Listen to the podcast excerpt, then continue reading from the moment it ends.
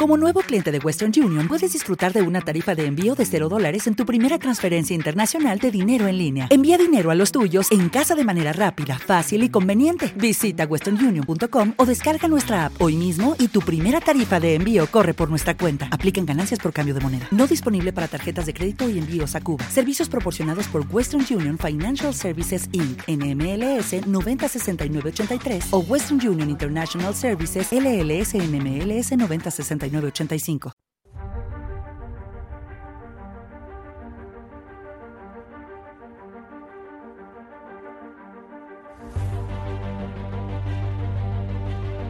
El viajero de la ciencia te invita a dejarte llevar por la curiosidad. Abre tu mente a la infinidad de posibilidades del conocimiento, los datos, las pruebas, las teorías, la tecnología que cambiará el futuro. Todo cabe en un camino que se abre ante nosotros y nos despierta la necesidad de indagar en nuestro entorno y hasta en el último extremo del universo conocido. El viajero ya está en marcha.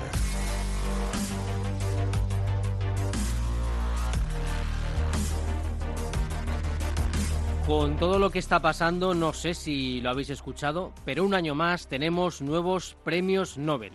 En física, el esperado Nobel a los investigadores de las ondas gravitatorias o gravitacionales, Rainer Weiss, eh, Barry Baris y Krip Thorne, por sus aportaciones fundamentales en este campo maravilloso que permite medir un cambio miles de veces menor que un núcleo atómico. Y todo gracias a un interferómetro láser que ha hecho realidad la aspiración de Einstein de medir las ondulaciones del tejido espacio-tiempo, aunque él creía que no sería posible. Estos investigadores calculan que en 20 o 30 años podrían recibir ecos del Big Bang, es decir, de los primeros momentos del universo. ¿Y qué decir de los descubridores del funcionamiento del reloj interno? Sí, ese concepto tan raro del ritmo circadiano que regula los procesos vitales de los seres vivos, por ejemplo los patrones de sueño o el metabolismo, y que nos provoca el famoso jet lag en un viaje largo. El mérito de Jeffrey Hall, de Michael Rosbach y Michael Young está en desentrañar el mecanismo molecular que lo controla.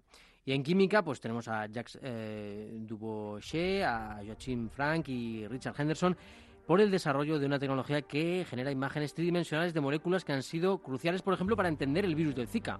Y la literatura. Hablamos en un programa de ciencia y tecnología del premio al británico de origen japonés Kazuo Ishiguro. Pues sí, porque las humanidades también son importantes para la sociedad y para la ciencia, y más si cabe cuando cada vez estamos más seguros de que lo que sentimos y pensamos afecta claramente a nuestra salud, a través, por ejemplo, del cortisol, la hormona del estrés. Por tanto, no es el arte en sí también una medicina, nos queda el Nobel de la Paz y el de Economía, nuevos nombres que se unirán a la historia.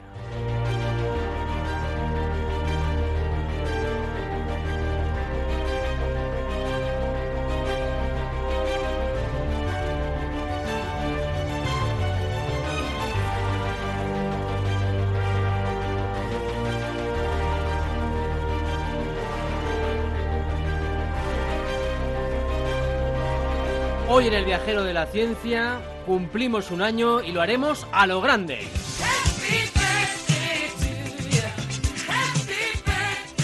Profundizaremos en los premios Nobel y en las ondas gravitatorias con Alberto Corbí, doctor en física médica, investigador en el Instituto de Física Corpuscular del CSIC y profesor de la Universidad Internacional de La Rioja, UNIR. Os contaremos un método que podría convertir al hidrógeno en la gasolina del presente. Mm, había puesto futuro, pero casi presente, esperemos. Y hablaremos también de los últimos avances en nomofobia. Todo ello con la mejor alineación. Hoy nos falta Bea. A Beatriz Álvarez, nos falta también Teresa Fernández, que está en la gestión del proyecto, y Sara Poza, que también nos, nos falta. Tenemos ahí ciertas bajas, eh, cuestiones médicas, ya sabéis.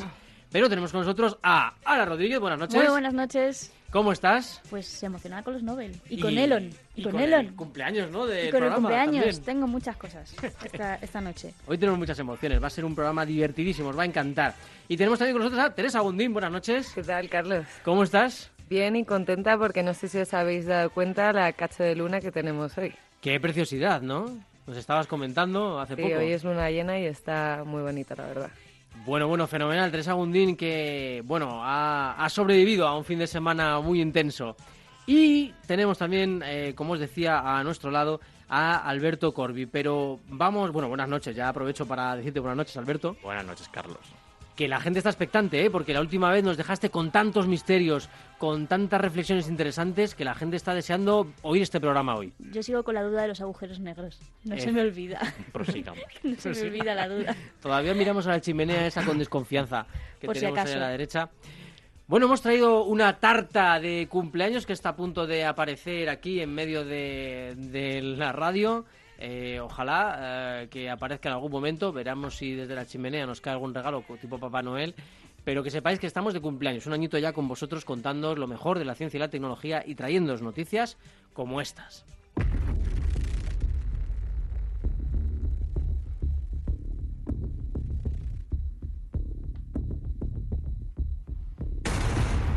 El Nobel de Química premia a los exploradores de las biomolécul- biomoléculas. Este año la Academia Sueca ha decidido distinguir con el Premio Nobel de Química a tres científicos que han desarrollado nuevas tecnologías para generar imágenes tridimensionales de las moléculas de la vida, lo cual sirve para entender mejor procesos biológicos como las infecciones o los ciclos de sueño del ser humano. Los hallazgos suponen una revolución para la bioquímica, según ha señalado el Comité Nobel, porque han permitido contemplar de manera detallada cuál es la estructura y las características de las biomoléculas que forman parte de nuestro organismo, como las proteínas. El Centro de Estudios de Física del Cosmos, el conocido como CEFCA, publica datos de 400.000 objetos astronómicos.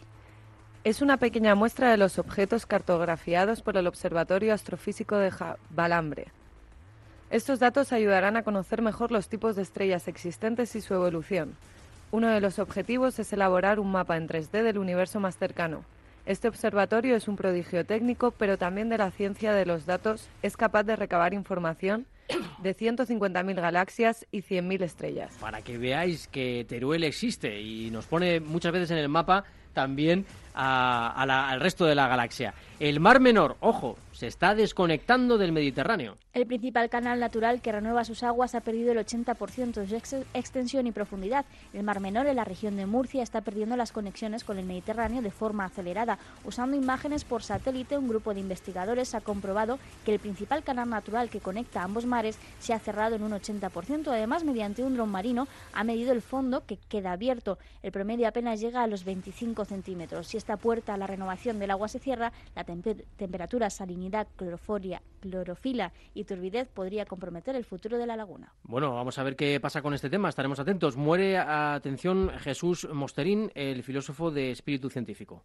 El pensador, defensor, defensor de la eutanasia como parte de su lucha contra el sufrimiento inútil, se dedicó a temas tan diversos como la lógica, la física cuántica o la biología. Materialista, empírico sin vender humo, sin concesiones o credos o iglesias. El universo era su casa y él se sentía un miembro más. Es uno de los introductores de la filosofía analítica, la lógica matemática y la filosofía de la ciencia en España y Latinoamérica. Y demuestran que... ¿Te está gustando este episodio? Hazte fan desde el botón Apoyar del podcast de Nivos. Elige tu aportación y podrás escuchar este y el resto de sus episodios extra. Además, ayudarás a su productor a seguir creando contenido con la misma pasión y dedicación.